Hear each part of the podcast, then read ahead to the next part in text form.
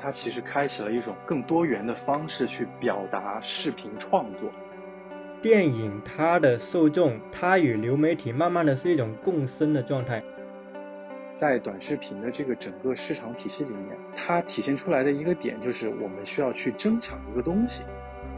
当你相信一个东西是火的时候，其实那个水它是消磨不了你的，因为你最后决定你去选择它的，还是你觉得哪个东西在你心中是更加留得住的。为什么在这个时代被看见成为了一个普遍的需求？就是流媒体根本就是电影的假想敌，电影真正的敌人永远根本有且只有一个，就是那个掐住他脖子的人。在一个越来越普同质的时代，保存你的个性，保持你的审美。当我们站在个人的角度的时候，我们去看电影，电影它就像一个峡口，它最后照亮的是自己。大家好，欢迎收听新一期的席地而坐，我是一静，我是钟晨。今天我们请了一位我俩共同的好朋友嘉航，他也是学电影专业的。嘉航来介绍一下自己吧。Hello，大家好，我是一个现在在坚持做视频创作和影视导演创作的电影行业的工作人员，然后很高兴今天能和大家一起聊聊短视频和电影相关的一些问题。之前我们是看到了一个新闻，TikTok 在二零二一年还是二零二二年跟戛纳合作，说要做一个什么短片展。因为我以前记得戛纳是非常高高在上的，然后甚至不允许明星在红毯上自拍，只有那些持证的摄影师和记者才能进入整个的，无论是观影场还是红毯的那个现场。所以我想问问两位，你们怎么看现在像 TikTok 这样的短视频平台，它也可以跟电影有一个如此直接的联动？我短暂补充一个。背景介绍：戛纳它的电影节组委会跟 TikTok 达成官方合作，它介绍上说是为 TikTok 的用户提供后台红毯以及。电影人的独家采访内容，它这个活动其实是戛纳在这个期间会颁发三个相关的奖项。这次其实虽然说是跟 TikTok 的合作，但是可能戛纳他自己想的是能够打入下沉市场，就是利用 TikTok 的一个很巨大的一个用户容量，来为戛纳去打通它的下沉市场的一个观看度。嘉航也可以给我们深入来聊一下这一块。就是关于提到下沉市场这一块儿，我自己个人的感受就是，确实在短视频的普及性上面，它更加的广阔，也更加的下沉。它有各种不同的所谓的阶层、不同的面貌的人去制作和观看短视频。但是对于关于戛纳想要去通过这样的一个方式，然后。去所谓打通或者说是影响下沉市场对于戛纳的关注，这一点从我个人而言，其实是一个觉得没有那么有必要的行为。我也觉得不太现实，就完全是不同的受众。是的，是的，我是对戛纳有一个所谓的定位上面的理解的，因为它是在艺术性电影上面所谓展映和发挥，然后以至于推动的这样的一个电影节，所以它在整个。电影行业当中其实是处于一个，在我看来是电影理论相关的，然后去推动电影发展的一样这样的一个平台。所以，如果从说去抓取更多的受众，然后去关注戛纳的话，其实可能需要很漫长的时间才能真的让所谓的下沉市场理解戛纳在做什么，因为其实它是有所谓的阅读门槛的。所以这个尝试，我觉得它更多的可能，在我看来，就是一次尝试，然后尝试去了解。所谓下沉市场，他们是怎样的一个观影需求？戛纳怎样去抓住更加所谓的平民化的创作内容？是在看什么？是一次学习和互助的行为。所以我是觉得，在这样的一个下沉市场打通的目的性上面，可能是外界的一个解读吧，也可能并不是戛纳的某种所谓真正想要达到的目的。就我个人而言。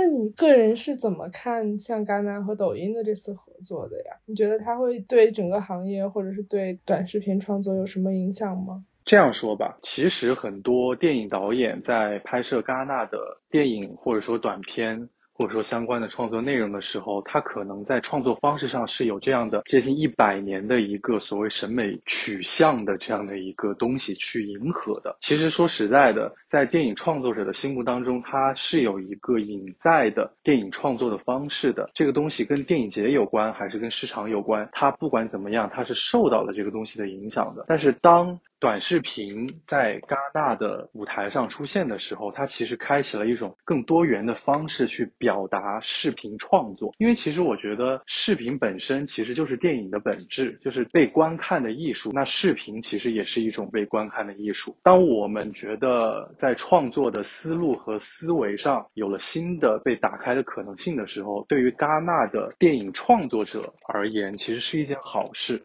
因为我们可以有更开放的方式、更多元的方式去做更有意思的事情、更好玩的事情，这是我觉得对于创作者而言的一次解放吧。可能这个解放并不是那么的所谓的大解放，但是它其实是在思维上面的一个解放啊，一个一个小的一个解放。对。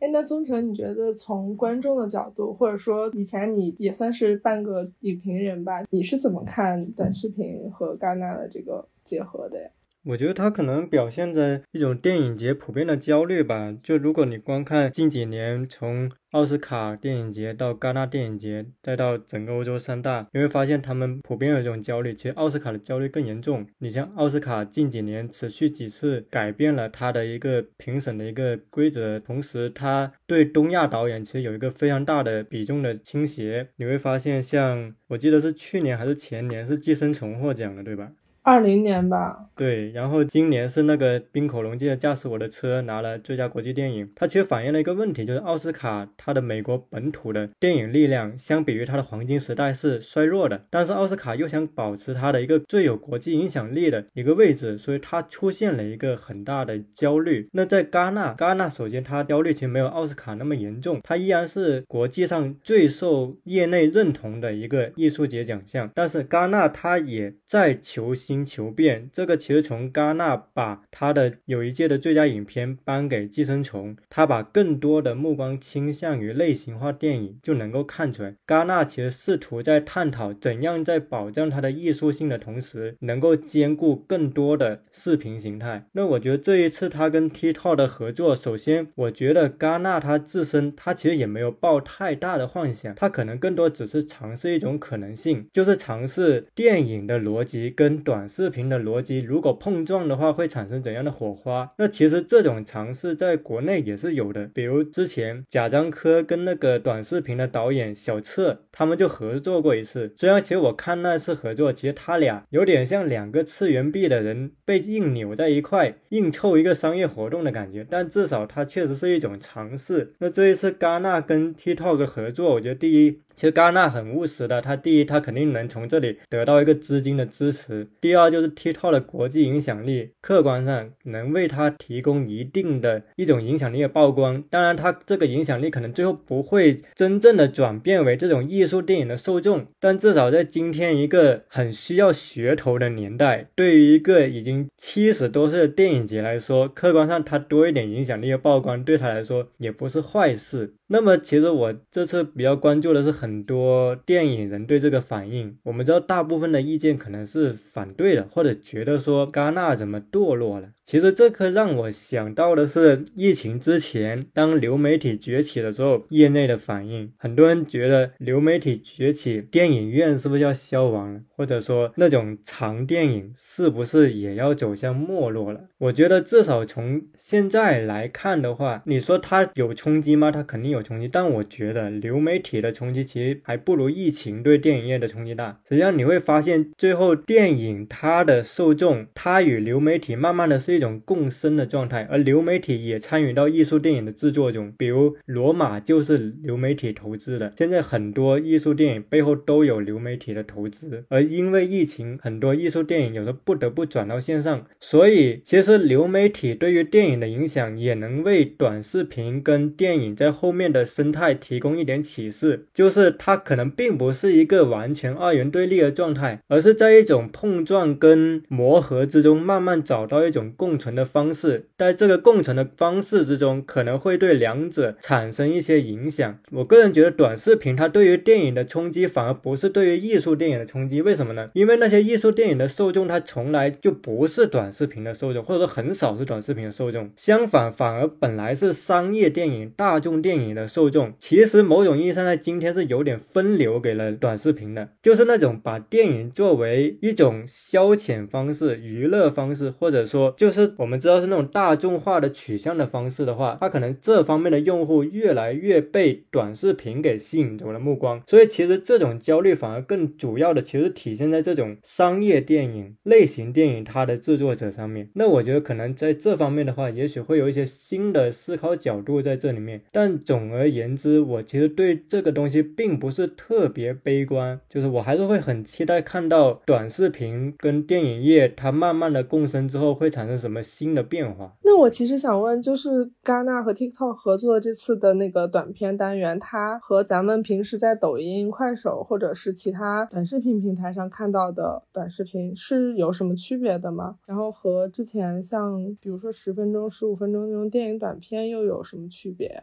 我注意到他这次其实是叫短片电影竞赛，所以我觉得其实从呈现形式来看，它肯定最后呈现不是说像在抖音 APP 上看到那种，它最后还是一个比较有艺术性的一个短片的呈现。我想说一个我自己对于短视频和短片的一个相对个人的区分，因为聊到了关于说戛纳做短视频，戛纳去征集短片的一个概念嘛。其实在我看来，短视频的中心其实是。用户啊，就也就是观看者，它是一种更趋近于其实是媒体的功能和媒介存在的，就媒介本身的存在，它的映照性更强，它其实更作用于的就是我们这些所谓看的人的一个用户群体。但是其实短片的创作的中心，就是它的实现中心其实是创作者，就是创作者去表达什么，其实是很关键的。所以说，其实在我看来，从这一点上，短视频和短片两个东西是。截然不同的。那如果要从这个角度去分析戛纳它的呈现，就是它在呈现短视频和短片的创作上面有怎样的启示的话，其实我觉得在某种意义上，戛纳给出的信号就是他想要更关注用户在看什么，也就是说我们的观众想要去看什么。当我们的观众。被抛在了一个很重要，甚至是相对更重要的位置的时候，那电影会产生怎样的化学反应？也就是说，短片会产生怎样的化学反应？这个是我觉得戛纳给予我们创作者很大的一个信号，因为在长期以来，戛纳一直都是创作者占到非常大的比重的，以至于很多人其实是会说啊。去看戛纳是去学习，是去领悟人生，是去感受最高级的影像的。但是其实现在的时代给了戛纳这个启示之后，也反馈到我们作为一个创作者，或者说我们这些很多很多观众来说的话，其实是让我们知道，电影它其实更多的是一个交互艺术。在我看来，就是它是一个互相传递的一个艺术，而不是一个像以前那样的所谓的电。电影更多的是一个创作者的艺术，所以从这一点看来，我觉得在未来的电影可能呈现出来的趋势更多的是交互的可能性了。这一点是我觉得从短片和短视频在戛纳上面给予我的一些启示吧。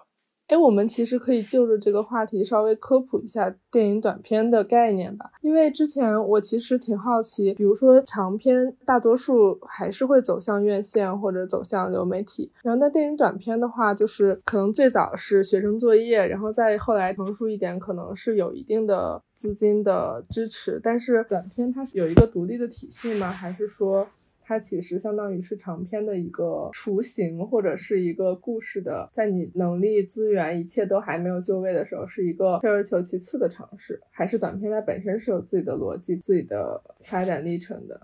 其实我个人觉得短片是有自己的发展历程的，就好像比如说拿戛纳的这个影评人双周的这个单元来说，它其实更多的就是作用于短片的创作和作用于短片的评选。那在评选这个机制上和逻辑上，它更多的是看到这个导演的所谓创作创意的可能性，还有包括他视听的呈现。但是最对于一个长片来说，它可能更加关乎的是一个完整度。然后这个完整度当然不是说故事的完整度，不仅仅是故事的完整度，它更多的是你在表现这个世界、表现你的观念，也就是说创作者为中心的你看待世界的映照这个上面。所以对于一个短片来说，就好像刚刚一静提到的学生作业，其实我觉得学生作业更多的其实就是它是一个很单独的。为什么会说啊学生作业提出来就会讨论说关于说短片的生态呢？是因为学生作业是没有生态可言的，因为学生作业在某种意义上，大部分的学生作业只是为了完成学校的所谓的作业，它并不是说要拿出去给人真的去评选，然后以至于获得所谓的工业属性的，就是很少有人为学生作业的工业属性去买单，因为一方面是它的质量，另外一方面是它的庞杂性，因为太多太多学生作业了，而且太多太多参差不齐的学生作业了，所以如果从学生作业去探讨关于短片的话，我觉得必要性可能没有那么强，但是从短片这个角度去探讨电影和短片的区别，我觉得它是两种不同的存在。因为一个导演、一个创作者，他去创作短片的时候，更多的其实是站在一个我要如何展现我的初步的认识和初步的视听技巧。但是在电影上面，他可能更加想要去展现的是我完整的世界观和我完整的对于世界的一个表达，所以它的评选机制其实也是不一样的。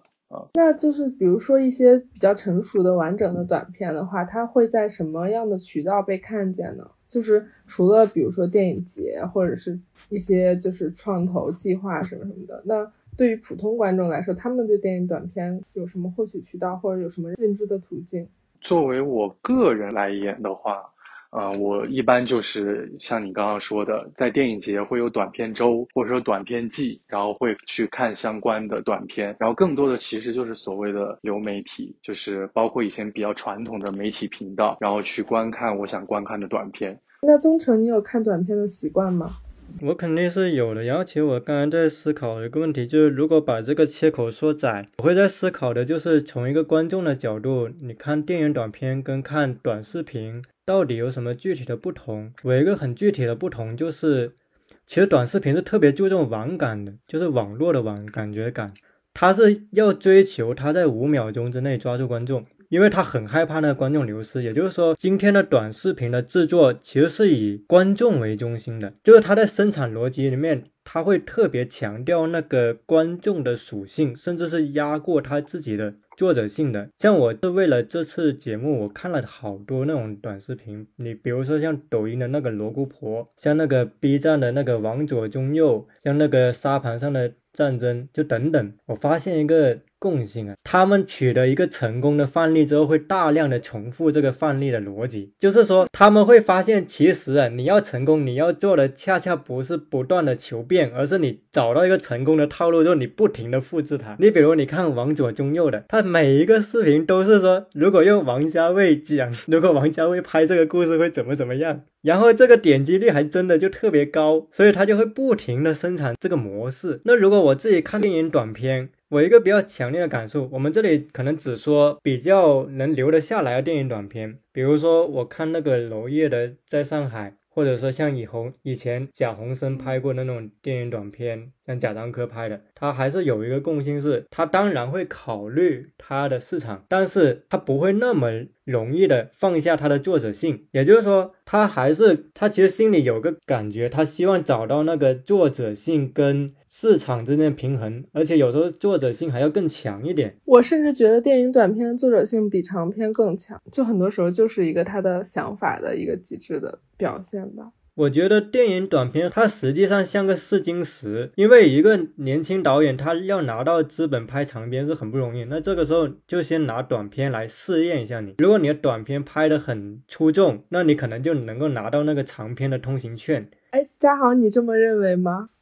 我之前跟我一个学导演的朋友说这句话的时候，就被他 diss 了。然后他就说，并不是所有拍短片的导演都想拍长片，他就认为其实这是两个事情。但是很多就是比如说我们不是拍电影的人，可能就会把它理解成短片是长片的试金石。我觉得一个是分人，嗯，第二个是分你如何看待短片对你的意义。就是如果你去看待短片对你的意义是，呃，我需要用短片来锻炼我做一个长片的技巧，来。表达我长篇的所谓的价值观的一部分，然后这部分的话，长篇其实是它的归宿。但是在我看来，因为短篇和长篇是两个东西，包括从它的最基础的那个层面，就是时间层面，就是它的时间不一样，所以影响了其实是很多的，就包括它的节奏，包括它的人物的，包括展现方式，包括它的导演的调度，其实都是可以有不同的方式的。就好像为什么我们经常说短视频和电影是两个东西，其实某种意义上，我们从前面的那。那个前缀短和长都能看出来，它最初的给人的那个东西是不一样的。就刚刚宗臣也提到一个点，就是说短视频需要在很短的时间，甚至是五秒之内抓住用户的认可度。那短片其实，在某种意义上，它也是要抓取不同的感官的留存度。就比如说短片可能更需要的是创意，但是长片更多的需要是酝酿，而且长片可能在电影市场上展现出来的状态又不一样，它可能需要的是挣钱，因为它是一个工业体系内的。东西了，但是短片很多时候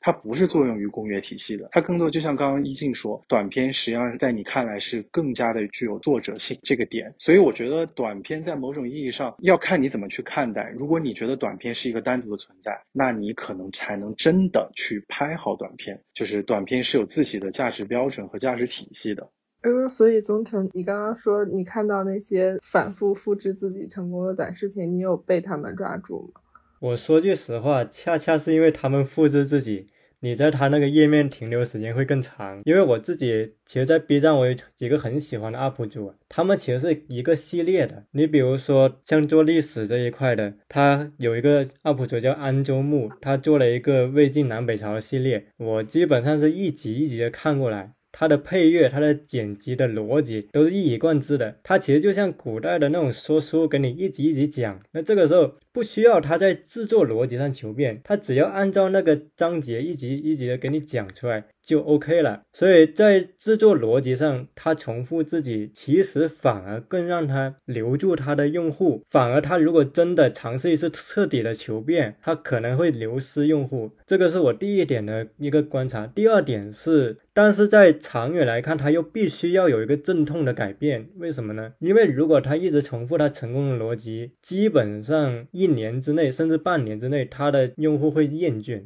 一旦厌倦，就很难再拉回来了。但你说像李子柒什么，就那种很著名的，他们不是就是一直把自己一种形式做到极致吗？但是你会发现，当他过了一个高点的时候，他其实还是会有一个瓶颈在那里面。当然，可能对他来说，这也赚够了。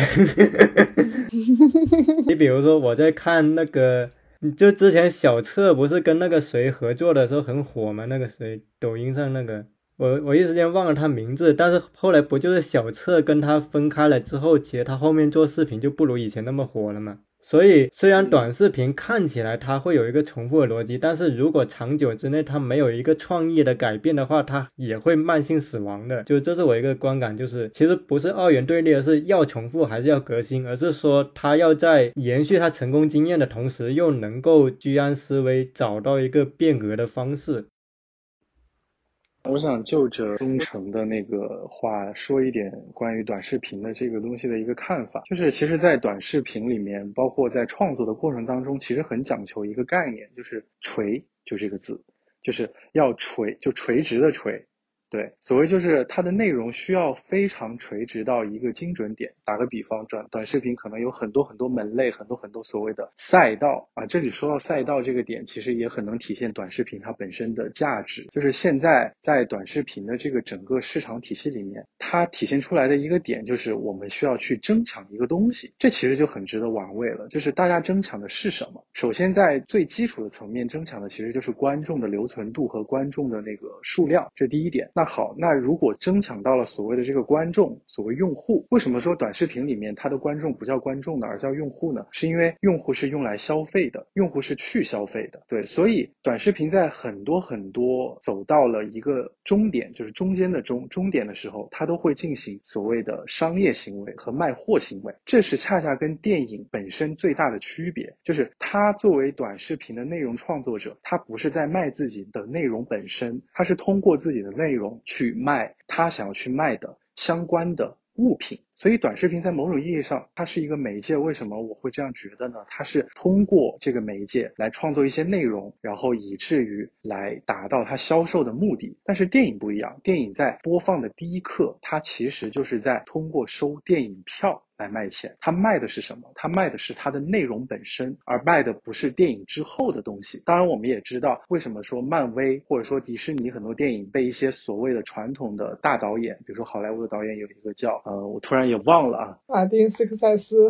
啊，对。马丁斯科塞斯他说：“漫威这样的电影不叫电影呢？从我的角度去看这个事情，可能就是因为漫威它卖的更多的不是电影那个票本身，而卖的是那个 IP，以至于引申出来的商品。所以在某种意义上，漫威在可能马丁斯科塞斯的眼中，就是我当然是我自己的解读啊，可能更倾向于短视频。所以在这一刻，他可能就觉得漫威这样的系列的电影不再是电影了，它是一个。”所谓的媒介或者一个中间的商品渠道，对，这是我要说的第一个，就是关于垂类和赛道这个点。第二个就是中肯刚刚说的，就是短视频的一个消亡的问题。其实短视频里面有一个很重要的一个点，就是在创作里面，就是它非常讲求及时性。就是当我们在去看电影的时候，我们是已经预设了我们现在要去看泰坦尼克号的，我们是要看一部恐怖片，我们是要去看一个文艺片的，我们是带着内容的预期去看的。但是短视频其实是没有的，很少有。人去真的在刷短视频的时候，或者说也不是说很少有人吧，就是大家在刷短视频，为什么叫刷呢？因为他希望在广大的浩如烟海的不同种类的短视频当中，留存到他那一刻的吸睛性，就是眼睛的睛。所以他其实是不带预期的，他是希望短视频能给他所谓停留的那一瞬间，所以它的及时性就在这一刻被无限的放大。你在那一秒你刷到了那个东西，给你这个东西了，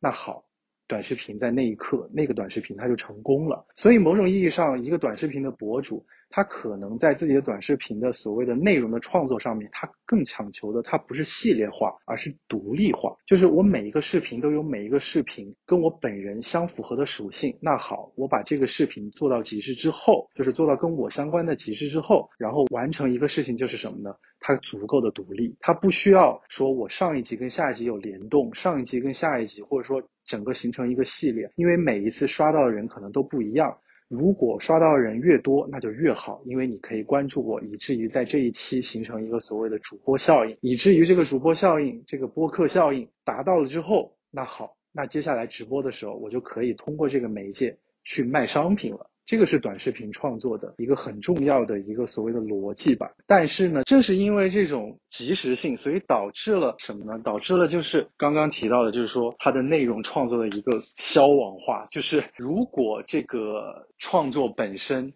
的内容及时性过强，因为世界上所有的人，大家的脑子都是有限的，大家都不是机器，大家的创作实际上是有瓶颈的。所以在某种意义上，其实短视频内容的消亡。它还是作用于内容本身，对这一点就很值得玩味了。虽然它的中心，它的创作创作中心是用户，但是它最后能让它走下去的唯一的方式，恰恰又是创作者，所以就变成了说。这一点上面，其实短视频也融合了。其实我们在为什么说短视频跟电影其实是有相似之处的？因为它能留存下去，依旧靠的还是那个创作者本身的能力。如果你的创作的能力在这些系列里面，走完了，那这个短视频它就走完了，那它就只能做另外一个赛道。所以短视频创作者创作者，你就会发现很多短视频的优秀的创作者，他就进入到另外一个赛道了，他就没有再拍他以前拍的东西了，因为确实拍完了。嗯，对我要说的就是这些。哎，所以其实我以前的感觉就是，我可能不是一个习惯性的短视频的受众，但是我我之前刷短视频的感觉就是，我会觉得它很细碎，就有的时候你确实会被一个小小的点感动，可能是一个枯萎的花儿，然后你把它剪了枝，然后它突然之间重新活过来了，然后你觉得哇，今天被治愈了。但是它无法给我一个就像电影一样的类似的沉浸式的体验吧。但是我觉得好像这种就是信息流或者是瀑布式的这种获取方式，又成为了一个当代人习惯。性或者是很很主流的一个观看方式吧。然后我还挺好奇，就是你们是怎么看像现在这个社会上短视频占了一个这么重要的角色，它的崛起影响了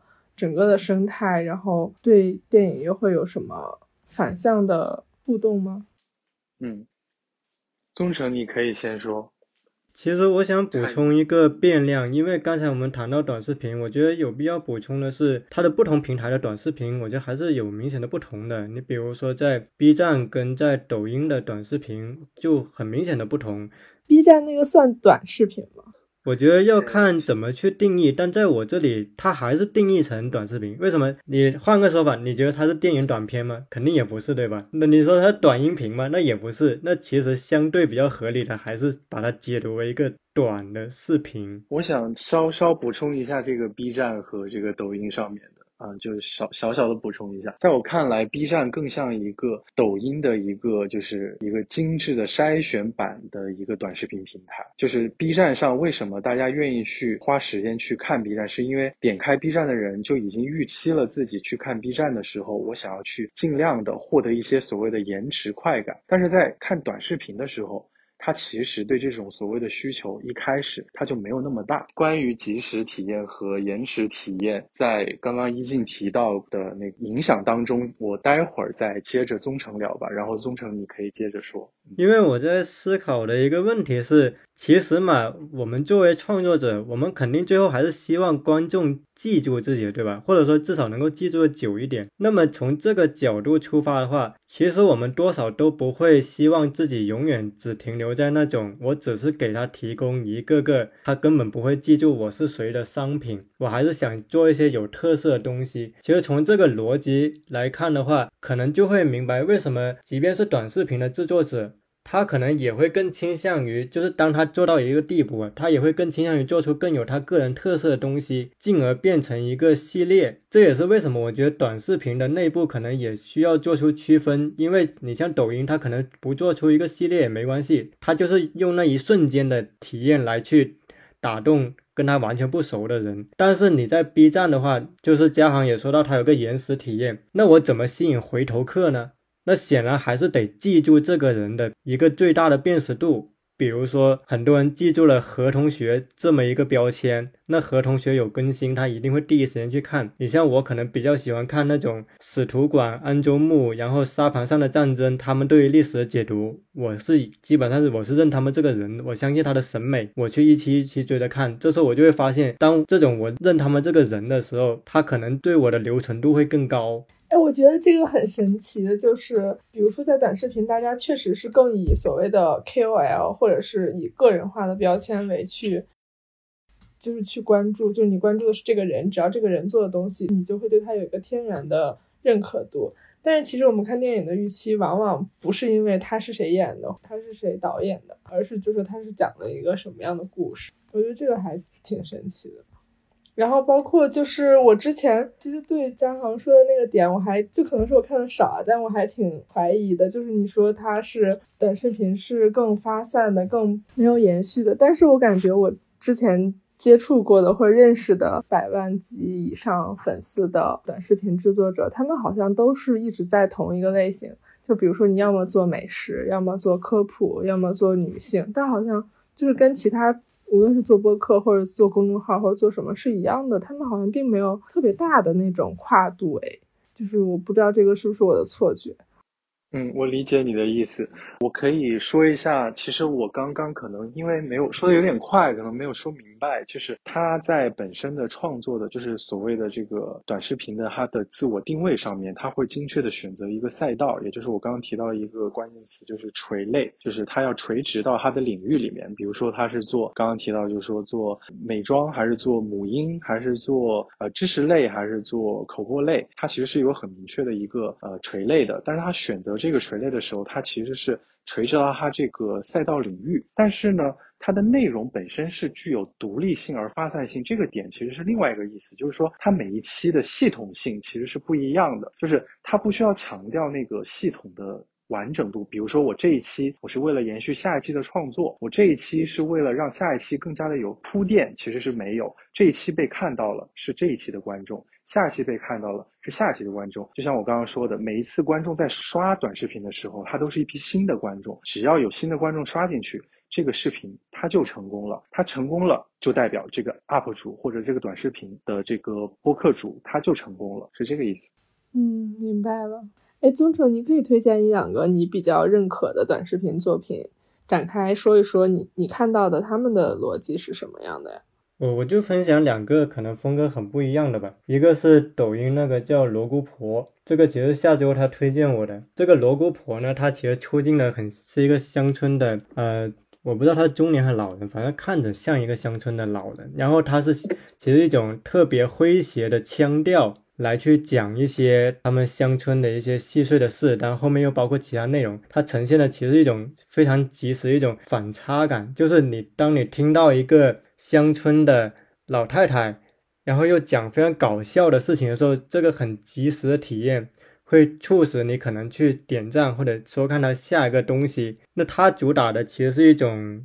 我姑且称呼它叫接地气吧，就是一种特别亲民的风格。那另一种。风格其实是我在 B 站上可能比较喜欢的，呃，你比如说像那个，就我刚才说的讲魏晋南北朝历史的安州木，它是一期一期的，就是向你介绍魏晋南北朝的各个的历史事件，基本上就有点像古代的那个连续剧，它一集一集给你放。另外也比如说像嘉航，他分享过一个影视的 UP 主叫木鱼水星，就其实 B 站。有很多这种解读影视剧的 UP 主，他那个视频真的会上瘾的。就是你只要看了，我们就单纯从一个观看逻辑，但是我觉得那个价值层面可能还要商榷。就你真的看你会上瘾，为什么呢？因为他就是通过一个三十分钟以内的视频，他基本上给你把那个影视剧他那个精华给你掰开了揉碎了给你讲，嗯，相当于一种很精致的解读。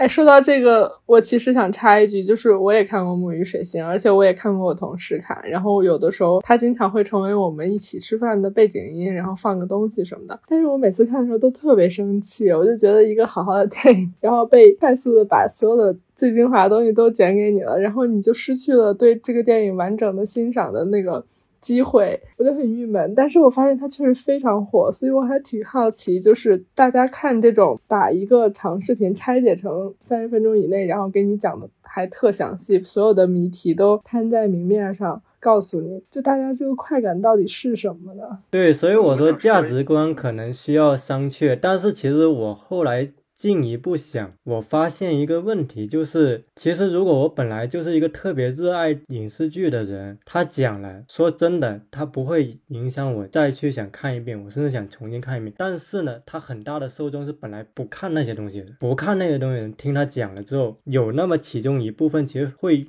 当然，我们说大部分可能看完就没了，但是我们要考虑到一个变量，那那些人本来也不看的，但是呢，他就会有一丢丢呢，他其实会被吸引去看那个呢。比如说下周他其实本来没有看那个韩剧《信号》，他是通过那个短视频的案例，他去看了那个《信号》，然后他很喜欢。也就是说，如果我们从一个很现实的观看逻辑的角度，他这种解读呢，倒真的不完全只有负面的一面，而是他还真的可能，他一方面他确实我们从一个单纯价值批判，他这样对。电影的伤害是有的，但是另一方面，它又确实是在今天这个环境之下一个很诡异的选择。就你明明是一个可能伤害电影的选择，但是它你它又给你吸引来一些本来不属于这个电影的用户，就它会存在这种共生的现象。但我们可这里可能不能再继续对它进行一个价值观追溯，因为那个是一个无底洞。我们单纯从一个观看的逻辑来说，你就会发现，像木鱼水星啊，像发条章啊这些影视区 UP 主，基本上其实他们延续的是过去的那种说书人，或者说像是那种。讲书的角色，他其实挪用到了影视区里面。像他这种制作逻辑，跟我刚才说抖音的萝卜婆其实是完全不一样的。所以我觉得这个东西也是需要细分来看待的。嗯，哎，如果要是从你这个角度说的话，我倒是认同的。就是如果这个电影我已经完全看过了，我把它像当成红魔或者深交的影评一样去看，我可能会觉得确实就是他带着画面去做解说的话，能让我能更精准、更深刻的。记住一些我可能曾经在自己观影的过程中没发现的东西吧。我想顺着这个话题说一点，可能更拓展一点的一个东西，就是我特别想就着说关于你选择什么样的内容，你去看什么样的内容的这样的一个话题，说一下这个东西的看法。就像刚刚宗成提到说，当你去。看一个电影和看一个电影解说的时候，以至于会引申到有一些就是愿愿意去看电影的人，他就是会选择我去把这个电影看完。比如说，这个可能是喜欢这个电影的受众，或者说像学电影的人，或者说就是想要通过电影来获得消消遣的人。那另外一部分人是，他想要通过电影的解说来获得一种什么呢？就是对电影的认识，或者说对这个电影的一种分解上面的一种。及时的快感，所以其实就变成说，当你在进入到这个观看行为的时候，其实是要深知自己的选择取性在哪里的。所以，当然这是一个很理想化的状态，就是每一个人在看一个东西的时候，他都有一个自己明确的目的。但是我想说的是，我可能会有一个所谓的畅想，就是不管你在看短视频，还是在看电影的时候，还是说在看更长的东西的时候。某种意义上是你要站在什么样的位置去看这个东西，所以你带着一种，比如说我去看电影的期待去看短视频的时候，本身不是短视频错了，而是你自己的观影预期发生了一个偏执，这个偏执直接导致了你其实，在短视频里面获取不到你想获取的东西。那与其说如果你获取不到，然后你去怪短视频，还不如觉得说，那在这个时候调整自己的观影心态，然后去获取自己想获取的东西。但恰恰是这这个时代，因为可能相对的比较的庞杂，然后浮躁的东西会越来越涌现。所以大家想要去在看之前培养自己的看的目的的那个习性，可能没有那么的明确和那么的重视了。所以我觉得不是这个短视频本身它在这个上面有所谓的损害性，而是说大家需要在看之前有一个所谓的观看指南。在我看来，如果我是一个短视频的一个公司的一个发布平台，我特别需要建立一个关于短视频或者电影的一个观看指南的一个方式。虽然这个说着也是。特别理想化，或者说特别不知道该怎么操控啊。但是我的概念其实是这个意思。然后从另外一个就是点说，就是刚刚说到，比如说 B 站和我想补充一下，就是 B 站和短视频，就是抖音上面的一个点，就是为什么我们经常讨论说啊，B 站上面的东西更加的就是好像不那么像短视频。但是我个人是觉得，呃，之所以 B 站它还是短视频，是因为 B 站所有的中心还是建立在用户上的。这个就说到我们最开始。讨论电影和短视频的一个本质的区别，电影是作用于创作者的，但是短视频是作用于用户的。那在我们看 B 站的时候，它依旧是作用于用户的时候，那不管它的时间有多长，它的创作逻辑，它的整个内容的呈现，它其实还是短视频。哪怕 B 站上面可能有一期所谓的知识讲解有五十分钟，它依旧是短视频，因为它的逻辑在那，它的用户在那。明白，这个是我想要补充一下关于刚刚这个点。哎，那其实大航，我还挺想问你，因为你之前不是说你也做过一段时间的短视频嘛？那你从就是制作者的角度来看，就是你觉得短视频的崛起对于人们，比如说他整个的观看习惯，他认知世界的方式会有什么影响吗？就是相比之前人们被迫的，比如说只能看电视、看报纸、看杂志，从这种媒介中心到个人化的这个过程中，会有什么不一样的地方？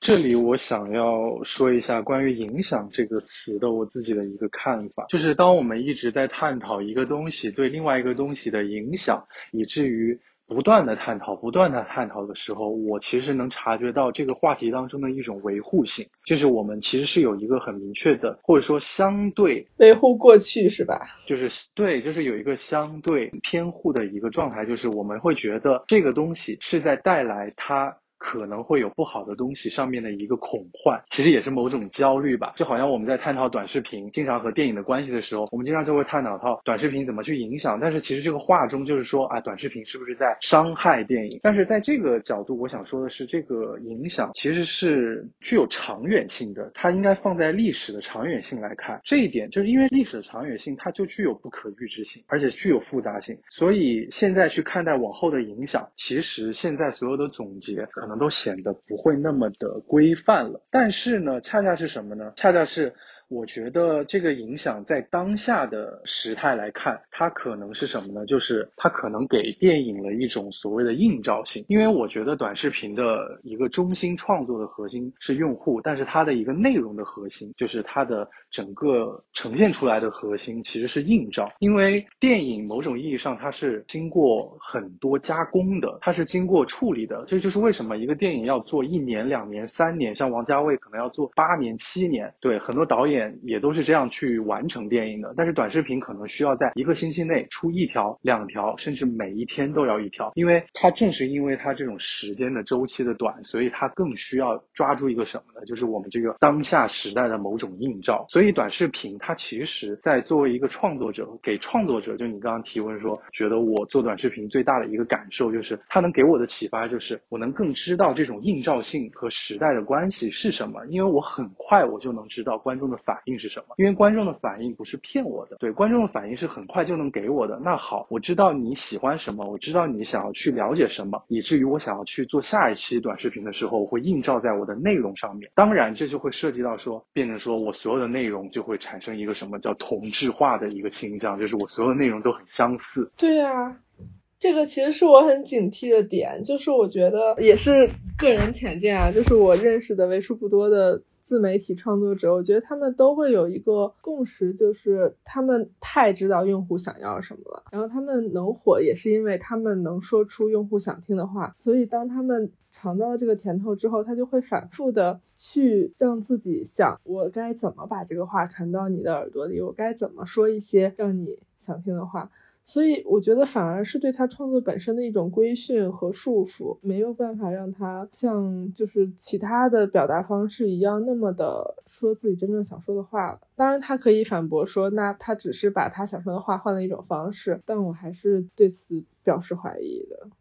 嗯，就是这一点，我觉得我有可能两个点想要去说一下。一个是什么呢？就是还是刚刚说的，就是关于映照的这个点。其实我觉得短视频并不是零到一，而是一到十。它所有的内容可能在呈现上面都是把一些东西从一放大到了十，以至于形成了一种加深，形成了一种强刺激的一种一种展现。但是呢，正是因为它一到十，在我看来，它它的价值是。作用于，不管是作用于说，作为我们观众，就是观众如果去看短视频，他到底想要什么？他一个一方面他是想要刷时间，另外一方面，就像现在很多短视频最后的目的就是他是在卖货。那好，它促进的其实是一个内需市市场，它促进的是一个商品市场。那它在这个意义上，它就成功了，那它就达到了一到十上面，以至于体现出来的一个价值。所以就还是我刚刚说的，就是在看待短视频的时候，是否要用短视频它这个市场本身内在的一个逻辑去看待短视频，而不要用短视频之外的内容逻辑去要求短视频，因为短视频它是有它自己的生态体系的。嗯，但是恰恰是短视频确实现在在影响所谓的创作。这个点我就觉得说，这就是为什么我觉得它是可疑的，它是就是不可预见性的。因为我觉得历史是长远的，我无法用当下的眼光去看待未来的电影。就好像一百年前的电影创作者可能看到现在的电影，他们会觉得啊，一方面觉得啊，电影怎么变成这样，另外一方面觉得你们怎么在亵渎电影。就好像现在有一些所谓的大导演、老牌的导演，他会觉得漫威其实是不不该存在的，是在损害电影的。但是恰恰是有一大批拥护漫威的创作者的导演。或者观众，他是站在这个角度的，所以这个东西我是要觉得交给时间来看，交给时间来看的基础上，在我个人来看，因为我觉得电影是交互的，我觉得未来的电影是交互的，所以我觉得它其实是利大于弊的。我个人是觉得，因为我特别深知我在做内容的时候，我要的是什么。因为其实所有的创作者心里都是有数的。如果一个创作者在一出生他就觉得他是为观众而创作的话，我觉得创作者可能这个概念本身就不复存在了啊。所以我这一点上面，我可能会有积极或相对甚至是浪漫的一种展望吧。嗯。那你觉得就是在你做短视频和在你做作者电影的那种创作的两个身份切换中，你的思维方式或者是你的之前的表达方式会，他们会彼此帮助更多，还是彼此伤害更多？就是如果从你个人经验来看的话，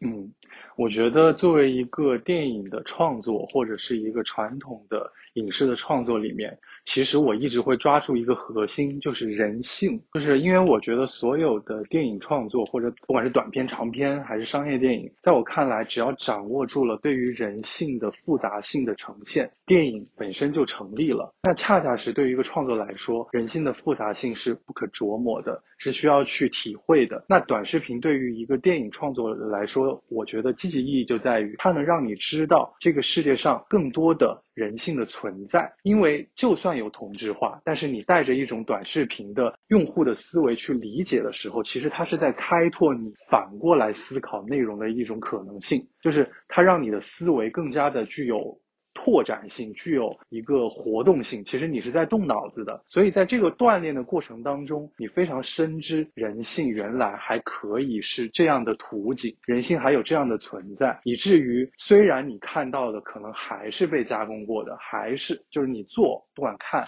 你还是看到的是一个完成的东西，但是你自己个人其实有了一套新的、更加的多元的方式去看待你生活周遭的那些人和事物的时候，这个时候你再拿起你的笔去创造你想创造的电影的时候，你会觉得突然有了一股某种力量，让你觉得好像。哎，我可以用另外的方式去看待我笔下的这个人物了，因为我已经学会用短视频来反过来推电影了。嗯，我就觉得总觉得我这个人似乎有一种反过来倒过来中间的一种一种感受。就现在我说有点抽象，但是我的感觉大概就是这样。就你能更更加的充盈一些，但是这只是我作为一个创作者个人而言，对，有这样的一个想法。嗯，明白。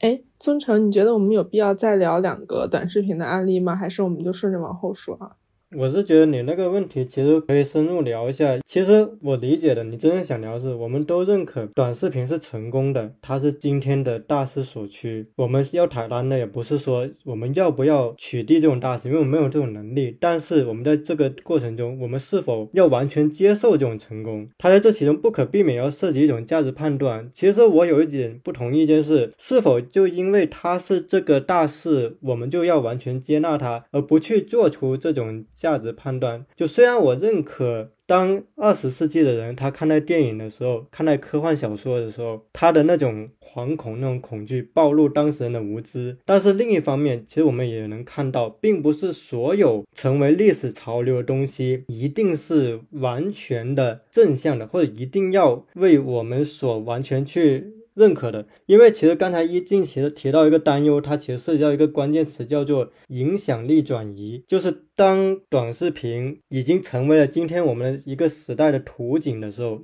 就当大部分的吸引力不可避免在转移到那里的时候，我们不可避免要面对这样一个问题，就是它客观上确实让呃我们越来越失去耐心了。就是说，我们越来越接受一种投喂、一种迎合我们爱好的东西。当然，这个可能是我个人的偏见。因为我会发现，当一个市场逻辑它客观的建立在它要去迎合你，它要给你给予投喂的时候，久而久之，一个人的观看习惯是会容易越来越变懒的，而且是会越来越接受顺从这些东西。就连我有时候也不可避免，因为我发现我这两年有一个变化，我看影视剧越来越习惯开一点二五到一点五倍速了。就其实我在这之前，我全都是一点零看的。但是我现在越来越变成一点二五到一点五倍数了。我发现，当我在这个注意力超载的环境下，我的耐心在一点点失去。其实我到最后，我害怕的不是这个时代，我害怕的是我自己。我害怕的是我自己越来越变成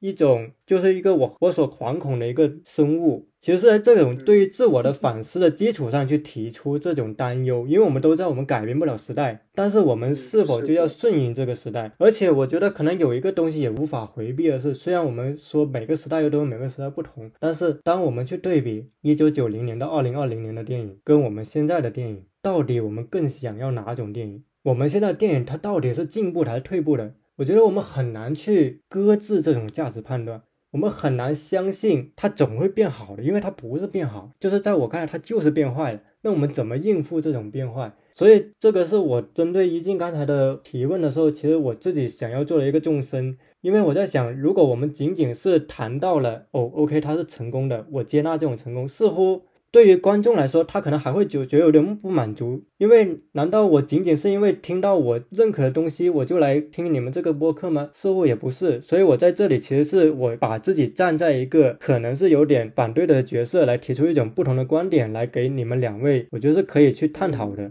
是的，是的。哎，那我先接着宗成的说吧，就是其实我正好挺想跟嘉航探讨这个问题，是因为我们最早在策划这期的时候，就是他说他聊到短视频对他是有一定的正向利大于弊的这个收益的嘛。但我其实因为工作或者为了搜索资料，我也很多次的去使用过短视频平台，但是我的一种心态就是，我觉得它还是没有能给我获取我花费在上面时间所。想期望得到的信息量，我就会觉得说，如果这种相对碎片化的处理方式，或者是相对就是一个人他习惯了一种模式，然后他就复制这种模式，然后他就说大家喜欢听的话，我觉得确实对于观众是一种，就他有的时候，比如说你看一个两个小时的电影，你知道你自己看了什么，但你刷两个小时的抖音，你真的不确定你刷了什么。嗯。然后当然我们可以说这是一种娱乐方式，然后这无可厚非，但是我觉得，嗯嗯，明白。对。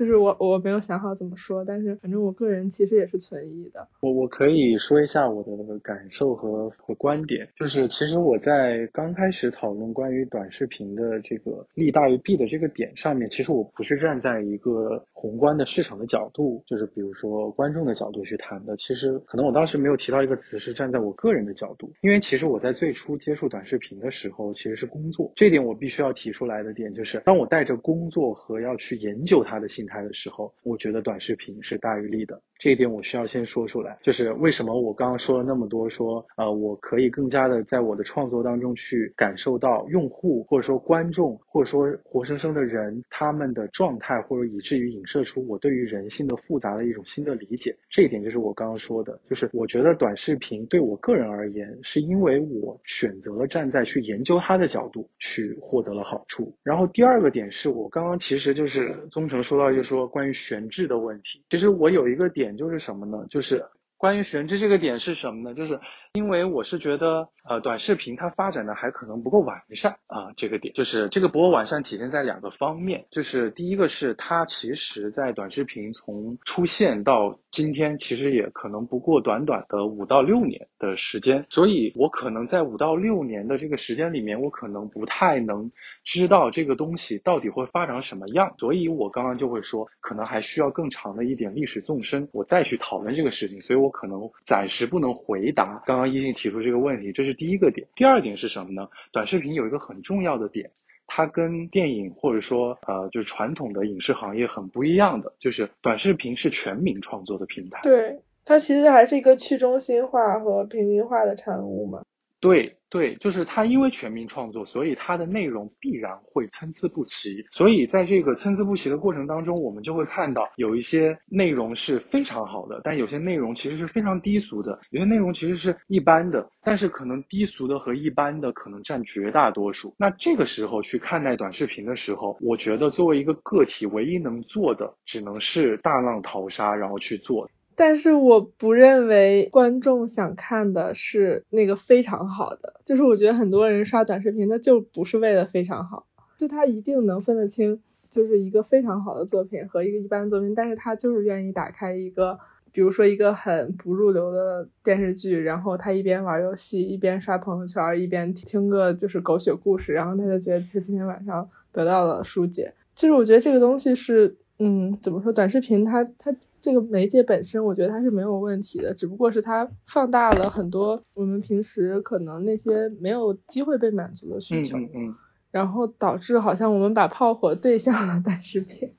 我突然反应过来，我觉得是这样的。我特别理解一静说的这个担忧，然后我想说一个我自己个人的一个例子，就是比如说在两百年前，那个时候还没有电影的时候，我们可能更多看到的跟电影最相关的是什么呢？戏剧。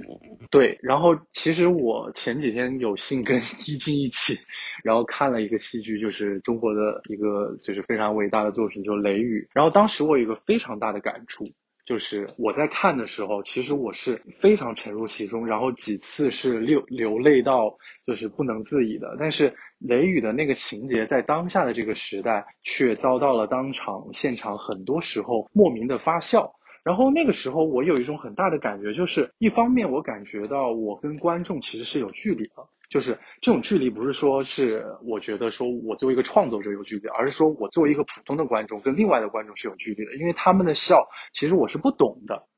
这是第一个点。第二个是什么呢？就是确实我能感受到，就像刚刚宗成说的一个，不管是担忧还是说一个什么感受，就是说这个时代它在变换的时候，我们十年前、二十年前的影视作品跟现在影视作品，如果真的去看到底哪个好，哪个不好，就变成说。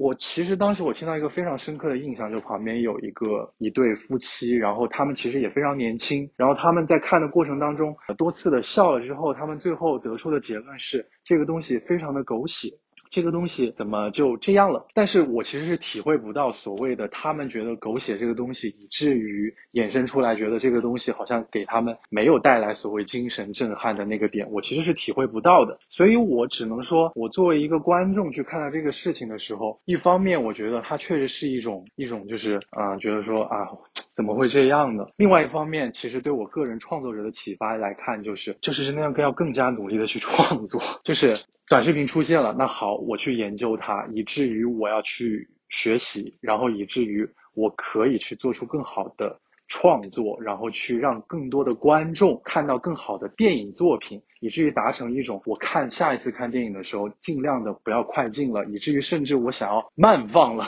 就可能反而是觉得说想要看很多遍了。这是我作为一个创作者可能觉得唯一能做的事情，这是我觉得自己的一个感受。这这也是为什么我一直在说我的启发，而不是站在一个很宏观的角度去谈说就是它的利弊。这个是我的一个看法。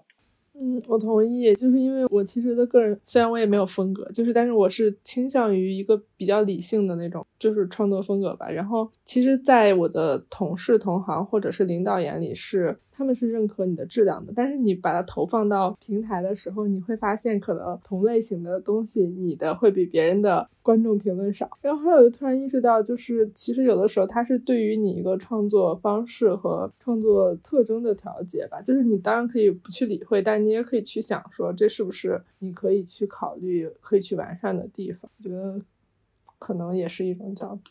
嗯，然后我突然其实有一个问题想要引出来，大家也可以聊一聊。就是其实我现在觉得短视频可能对电影的某种影响力，反而没有短视频对于可能比如说新闻或者纪录片，或者是就是视频传统视频渠道的影响力大。因为电影其实我真的觉得还是相对独立的。就是他去看电影的人想要获得的东西，他还是相对比较坚固的。但是其实像现在短视频，我发现好像没有一个，比如说打个比方，我想要去看一个好的新闻，我想要去看一个好的节目，我就会发现这样的东西越来越，包括纪录片，反而越来越受短视频的影响。这一点是我觉得我想要听两位的感受的，就是会不会其实短视频现在所谓的影响的层面，反而是在于非虚构类，而不是虚构类。我就讲一个我的真实例子吧，就昨天我去拍那个微博网红，然后就他看着我们举着那个运动机器过去，然后跟着他走嘛，他就说你们是在拍 vlog 吗？我说不是，我们是在拍纪录片。然后他说那你知道 vlog 和纪录片的区别是什么吗？然后我们说不知道，你是怎么想的？然后他就说红了的就是 vlog，没有红的就是纪录片。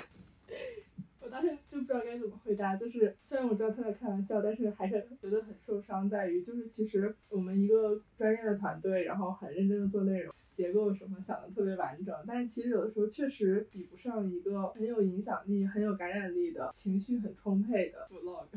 然后所以我觉得我受冲击还是挺大的。就是我们整个行业，大家都会可能就是在创作方式上去向短视频，去向 UP 主各种方向的学习。其实学习的就是我刚刚说的，就是你把你一个比较客观的、理性的、冷感的东西变成一个有感染力的东西。然后，比如说我是新闻学背景出身，然后我从小接受的教育就是你要理性、客观、中立，然后你要不出镜，你要不带自己的感情，你要怎么怎么样。但是他们就是觉得你摄影机背后的人就是应该对着镜头说话呀，你就是应该参与进去，你就是应该发声什么的。就其实真的是，我觉得它既改变了观众的观看习惯，然后也改变了创作者的制作风格，是对我们影响其实还挺大的。我觉得它反而可能会催生出新闻业或者说纪录片行业的革命性作品，而不是电影业的革命性作品。至少电影业的可能，在我看来，可能近二十年不会有本质性的区别。为什么呢？其实从一个媒体的角度出发，你会发现短视频是传统媒体崩坏时代的情况下的一种救济性补充。我为什么这么说呢？如果我们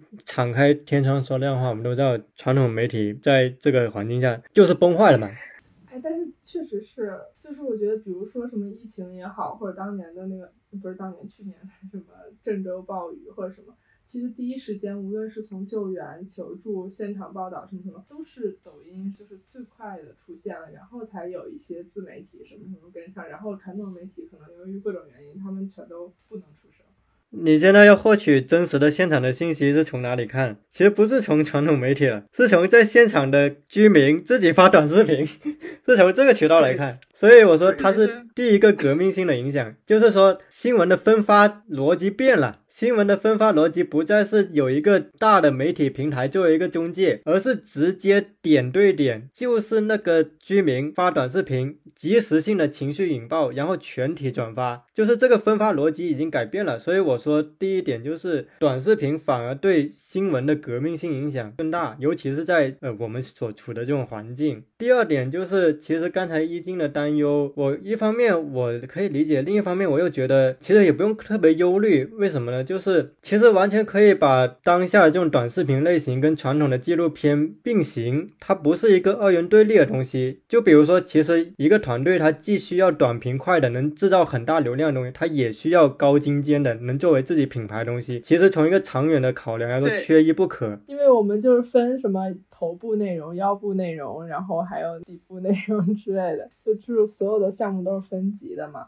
对，这确实是。你像以前不同的预算、不同的受众。香港他们做电影的，他们其实不会把王晶拍的电影跟王家卫电影对立，因为什么？王晶赚的钱是能够反哺给王家卫那种做艺术电影的。所以其实我觉得现在处在一个转折年代或者摸索年代，就是说行业也在探讨一种短视频跟传统的纪录片或者说传统的新闻的视频共存。以及一方反哺另一方的手段，那现在可能还处在一个摸索期，所以可能会看到我们说的很多乱象啊，或者说很多迷茫啊。但是等到这个生态变得成熟之后，可能慢慢的就会更加明晰了。而且我也觉得，如果我们内心是相信一个作品的质量，虽然我们会被当下的热潮所动摇，但我们依然还是会选择它。因为当你相信一个东西是火的时候，其实那个水它是消磨不了你的，因为你最后决定你去选择它的，还是你觉得哪个东西在你心中是更加留得住的。那从这个创作者的逻辑来说。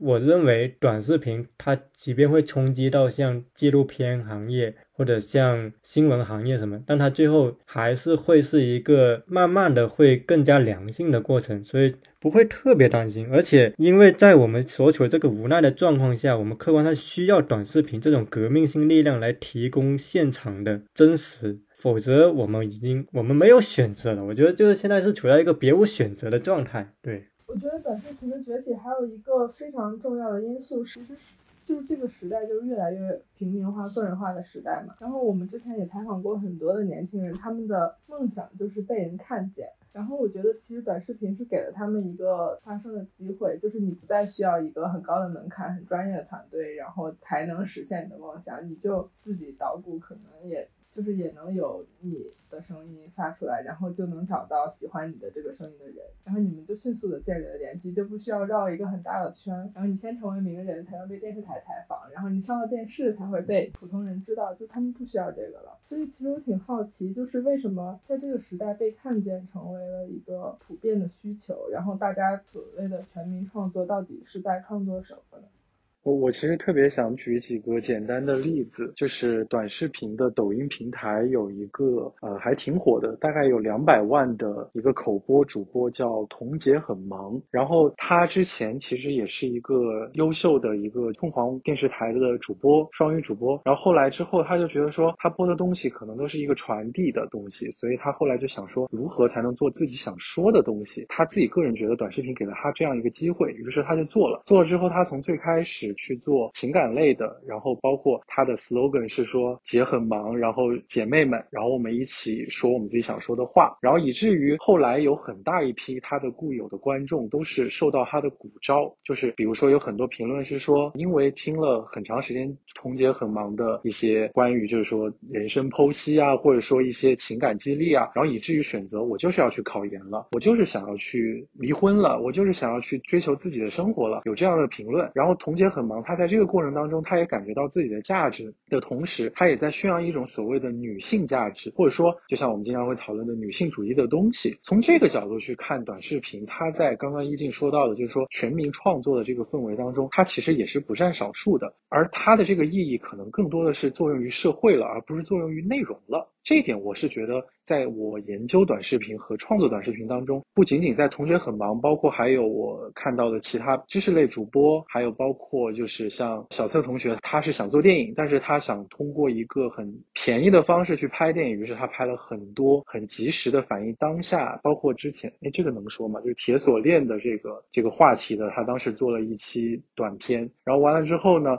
他就把这个发布了之后，然后很多人确实点击量有两千多万人，确实不知道的人就会去关注铁锁链了。在这个及时的这样的一个创作反馈当中，可能如果我过了一年再去拍铁锁链，是不是那个及时性的震撼力，可能某种意义上在当下会显得更庞大？所以我觉得从这个角度去看，短视频对于社会层面来说，它是有我们比较少去讨论的，或者说它其实有功不可没的一些能量在的。对这个，我我想要去补充一下，嗯嗯，这方面我倒是不是特别认同啊，但是我觉得这两条路是并行的，就是那些过了一年之后去拍的沉淀下来的，我觉得像《熔炉溯源》《杀人回忆》那样的电影，他们一样有穿透时间的影响力，但只不过是不同的方式嘛，我觉得是一个互相补充的关系吧。刚刚就说到平台，其实我想接着问两位。你们有没有去关注过或者研究过不同的平台的视频的样态？就比如说像抖音、B 站，你们刚刚对比了，那其他的像腾讯、爱奇艺、优酷呢？就是现在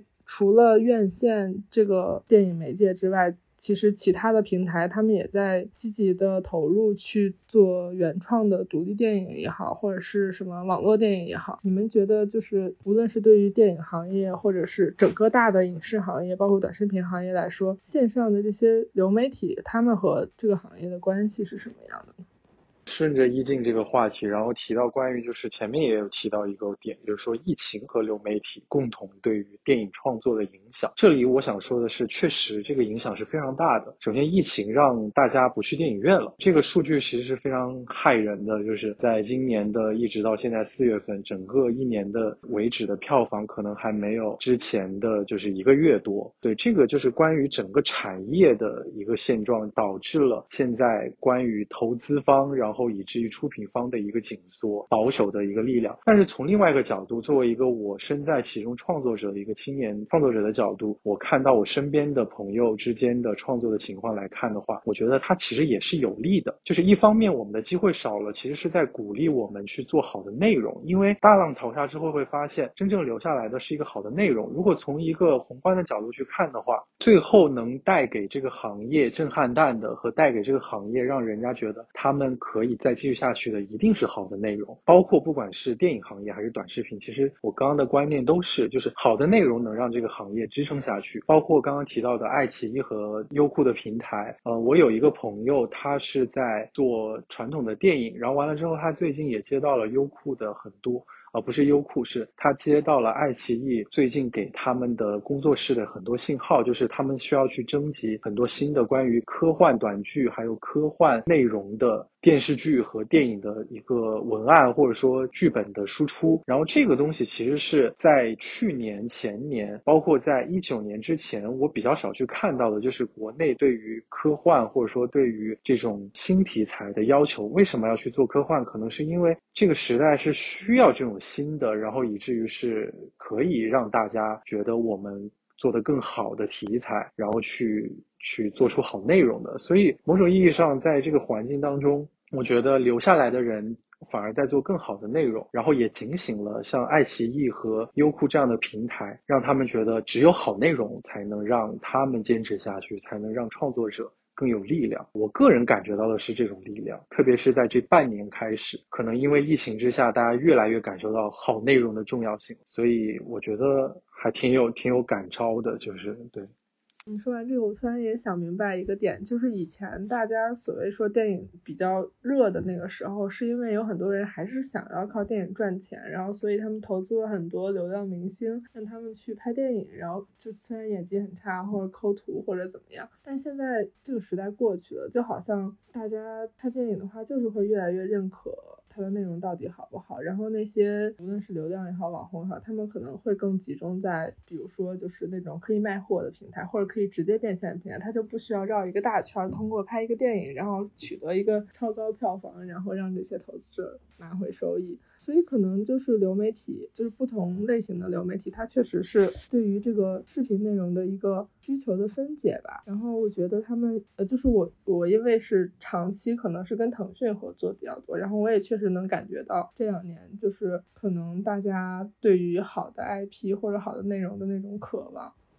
是的。而且，其实流媒体就包括，其实从台湾影视业可以看到，最近台湾做的非常好的几部剧，从一八年开始到二零二二年，包括《华灯初上》，包括还有就是那个《俗女养成记》，其实这几个真的出圈了的作品，恰恰真的都是在流媒体上面去推崇出来的。然后包括韩国的那个。由于游戏啊，也是得到了很多人的关注，所以我觉得流媒体对于现在的影视创作本身，就传统的影视创作本身，它其实是在疫情之下的一个应对政策。它确实是在大家居家的时候，在大家不能进影院的时候，给了大家一个留存，我还要去关注好的影视作品的一个可能性。对这个，我觉得是推动上面的一个利处。第二个是流媒体确实也让这些影视的。作品有了更新的方式去呈现，因为其实像传统的电影院可能就是一个多小时，但是流媒体它可能在未来会有更多的方式。其实我现在畅想到的，包括有 VR 的眼镜，包括之前其实黑镜之前不是还有一个什么交互式体验的那个番外篇还是什么，也是在 Netflix 上吗？对对对，包括其实之前是在威尼斯有那个 VR 电影节的展，然后包括北京国际电影节也是在做这个展。其实我是觉得这些东西其实也都是流媒体和技术的发展本身带来的，以至于我可能不仅仅能在高端的电影节看到这些新奇的技术，然后我通过我买一个 VR 眼镜，我可能也能体会到一些新的观影模式的可能性。其实对于我作为一个观众和创作者双重身份去感受电影的发展的时候，我会觉得哇，好兴奋哦！嗯，以后我拍电影，说不定能有一些 VR 的参与，包括像游戏产业现在这么巨大。嗯，其实 VR 在我看来，某种意义上跟游戏也是相关的。所以为什么我说我的展望，电影可能在之后的某个阶段，它会呈现一种交互状态。可能你不仅仅是在看电影，因为传统的电影是你在观看它，以至于你和创作者达成了一种交流，达成了一种共识，达成了一种感召。但是在我看来，之后可能你要进入电影，以至于你还可以在电影当中去再创造。可能你就像玩游戏一样去玩电影，它何尝不是一种电影的一种新的可能呢？何尝不是一种作为我，反正我个人作为一个电影创作者，我会觉得我好想去做这样的电影，我好想去拍这样的电影，因为我好像觉得大家都玩起来了的那种感觉，我其实是兴奋的。对我对于这个这个感受。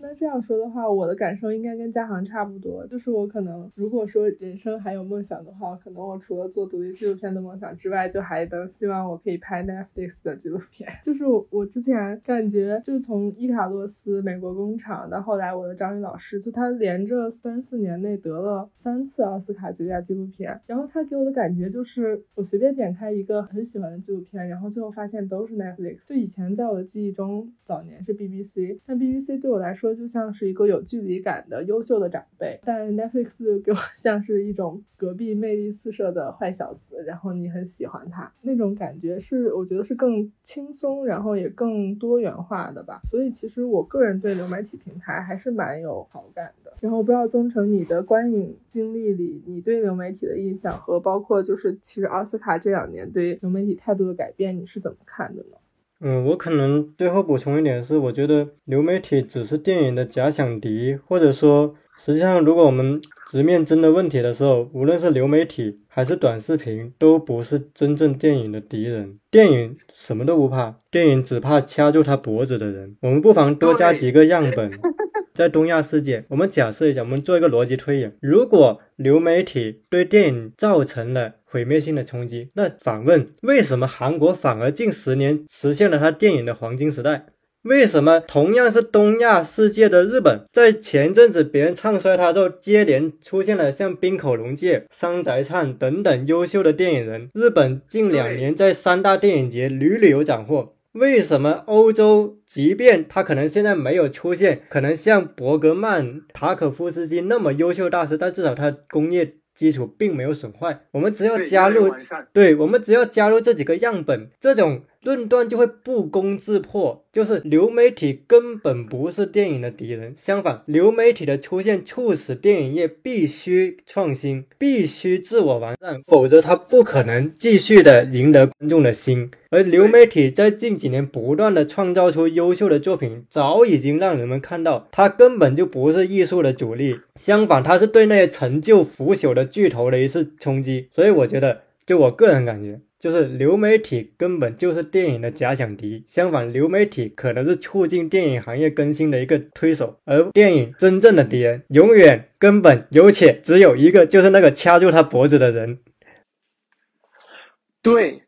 然后我我我特别想紧接着说几句话，就是我刚刚一直想说忠诚说的这段话，但是呢，我却。自己非常默认的自我阉割了，我觉得说这段话可不可行？我要不要说？其实，在我刚刚那一瞬间，那十分钟的那场自我的阉割的那个，我都不需要动脑子的自我阉割的过程当中，就已经是印证了忠诚刚刚说的那个点，就是我自己可能被自己掐住了脖子，但是我其实并不愿意。那为什么我会这样做？其实是有很多原因的。对我就，所以我刚刚不停的在说。对对，就是别说电影了，就是我们做纪录片，我觉得比这个严重多了。就是我现在非常清楚每一条红线画在哪儿，我非常清楚哪个话题可以说，哪个话题不可以说。如果如果那个我采访的对象他对某一个不能说的话题说的太久，我甚至会不礼貌的打断他，为了我们拍摄顺利进行。但后来我其实想说，他说那些话，我觉得是应该被听见的。我也很想跟他交流，但是我又好像知道他。不可以，就是我们所有人都默认了这一套游戏规则。嗯，哎，我记得二零年的时候，那个《少年的你》不是提名了嘛，然后大家很欢呼。但是其实那个时候就很感慨，说就觉得他们提名《少年的你》，其实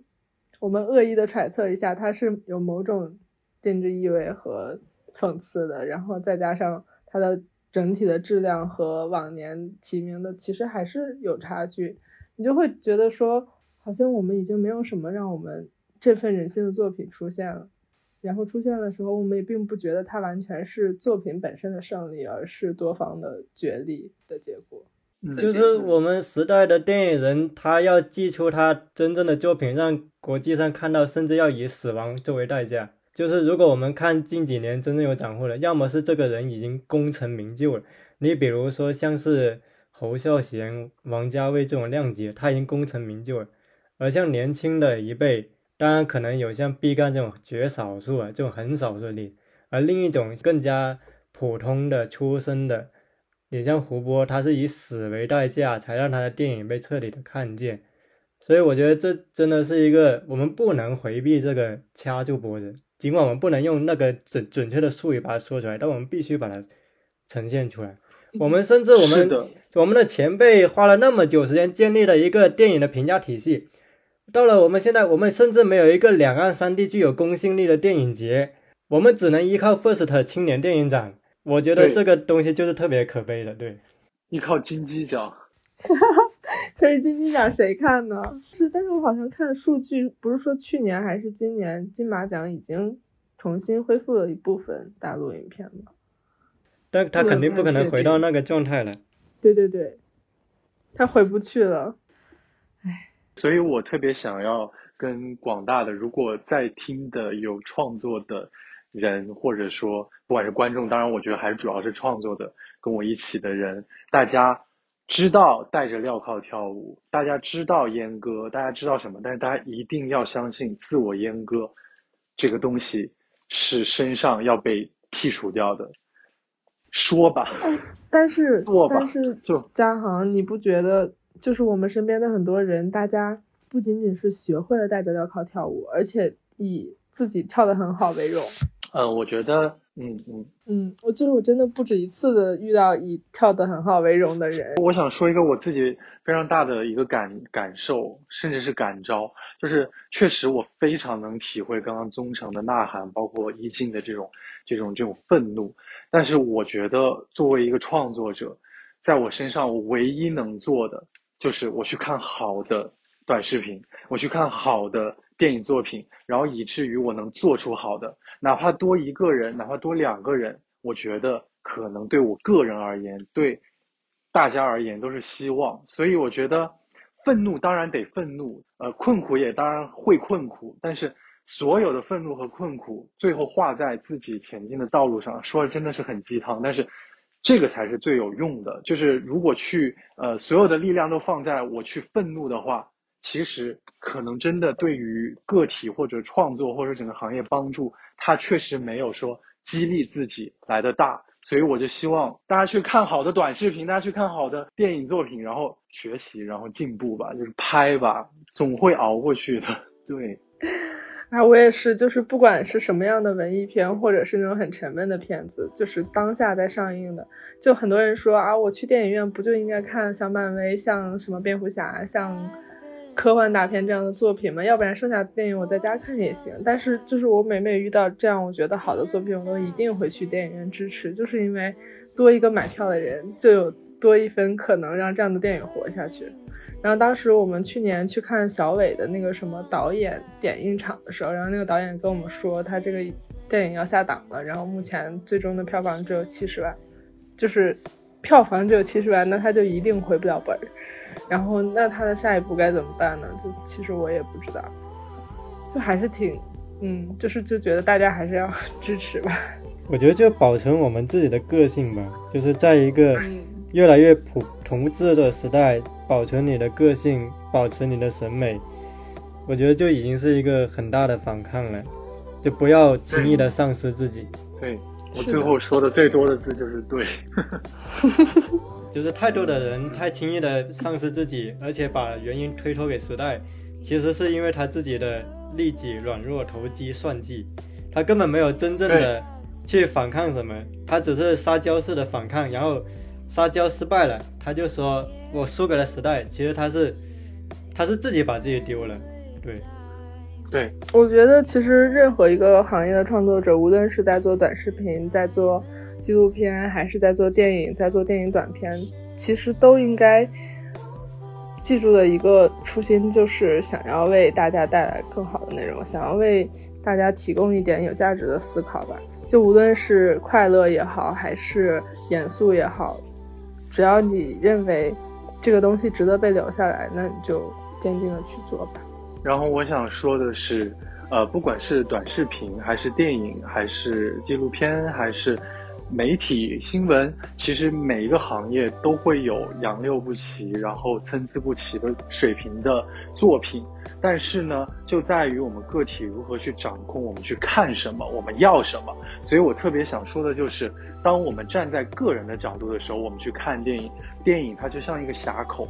它最后照亮的是自己，不管你看它还是做它，最后还是作用于自己。所以，不管是你做电影还是做短视频，我希望大家，或者说我希望自己吧，就是能够回到自己自身，过好自己的生活。艺术艺术虽然是至上的，虽然是美好的、浪漫的，但是你的生活永远都是你的，你的生活永远不属于别人。所以，做好自己，我相信一定能做好短视频，做好。电影很浪漫，但是我觉得是这样的，嗯。